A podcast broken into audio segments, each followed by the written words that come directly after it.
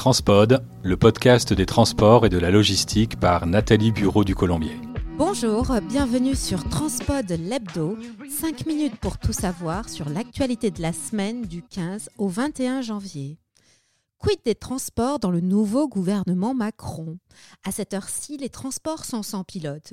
Le nouveau Premier ministre, Gabriel Attal, a annoncé vouloir s'entourer d'une équipe resserrée.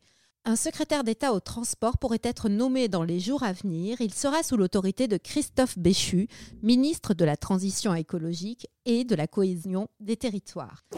Alcool, stupéfiants et transport, un vrai fléau qui continue de faire des victimes. Ce 12 janvier, un bus a fait une chute de plus de 5 mètres dans un ravin à Levins, au nord de Nice. Deux adolescents ont été blessés. Le conducteur a été testé positif au cannabis et à la cocaïne. Par le passé, il avait déjà conduit sous l'emprise d'alcool. 10,8 millions de passagers ont foulé en 2023 le tarmac de l'aéroport Marseille-Provence, une hausse de 18%. Le deuxième aéroport régional en trafic passager et premier aéroport régional pour le fret conforte ainsi sa place de porte principale sur la Méditerranée. Le top 5 des pays dont les lignes sont les plus fréquentées sont l'Espagne, notamment les îles Canaries avec plus d'un million de passagers, l'Algérie, le Maroc, la Grande-Bretagne et l'Italie. Malgré la baisse de la fréquentation des navettes vers Paris, les liaisons domestiques sont toujours largement utilisées, notamment celles avec la Corse, en progression de 9% par rapport à l'année dernière. 23 pour 23 km/h, c'est la vitesse moyenne des véhicules à Paris. C'est aussi la ville française la plus embouteillée aux heures de pointe.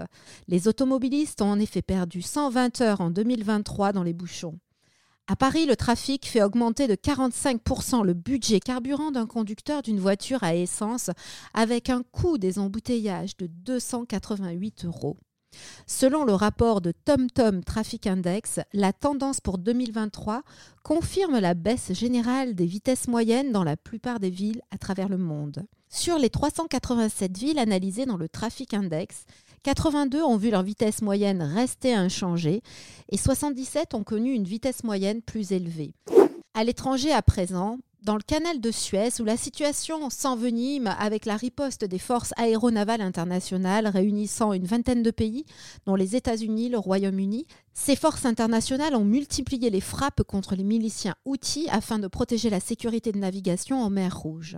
Rappelons que plus de 2000 navires ont été contraints de se dérouter pour éviter d'être attaqués dans la zone depuis novembre dernier. Le président de l'autorité du canal de Suez, Osama Rabi, poursuit de son côté les discussions avec les principales compagnies maritimes.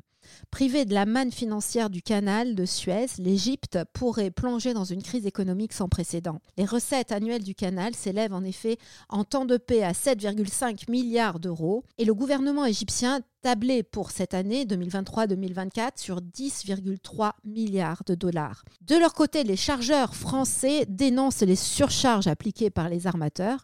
Ils s'étonnent des hausses simultanées et significatives des taux de de spot et du montant de ces surcharges disproportionnées dans un contexte de baisse des volumes et d'augmentation de la capacité. Dénonçant le manque de transparence, la UTF, l'Association des utilisateurs de transport de fret, alerte et appelle les pouvoirs publics français et l'Union européenne à réguler le secteur. La compagnie maritime MSC est sur le point de racheter la moitié du terminal Best de Barcelone, le Barcelona Europe South Terminal appartenant à Hutchinson Port Holdings. En 2022, le terminal Best a manutentionné 2,5 millions de VP sur un trafic global de 3,5 millions de VP traités à Barcelone. Nouveau cap pour Trenitalia France. Marco Capocciuti, expert chevronné en génie électrique, prend les rênes de Trenitalia France. Il succède à Roberto Rinaudo qui depuis 8 ans s'est attaché à développer en France une offre alternative de train pour les voyageurs et en particulier un service à grande vitesse. Avant de terminer cette édition, je vous annonce la tenue du salon Euromaritime qui se tient du 30 janvier au 1er février prochain au Parc Chano à Marseille. Au programme, les défis de la décarbonation, la coopération internationale pour préserver la sécurité et les enjeux de cybersécurité.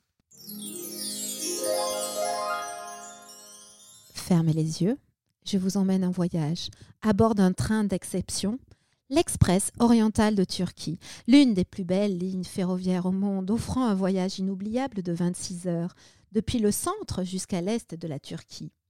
La nouvelle saison vient de débuter.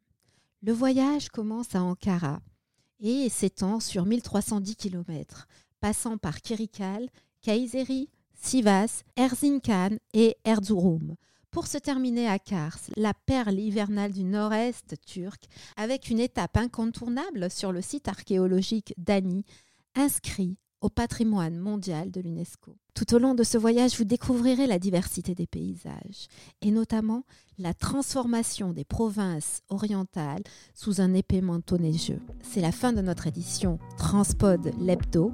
Retrouvez-nous sur toutes les plateformes et n'oubliez pas de liker si vous aimez cet épisode. Un grand merci pour votre écoute et transportez-vous bien.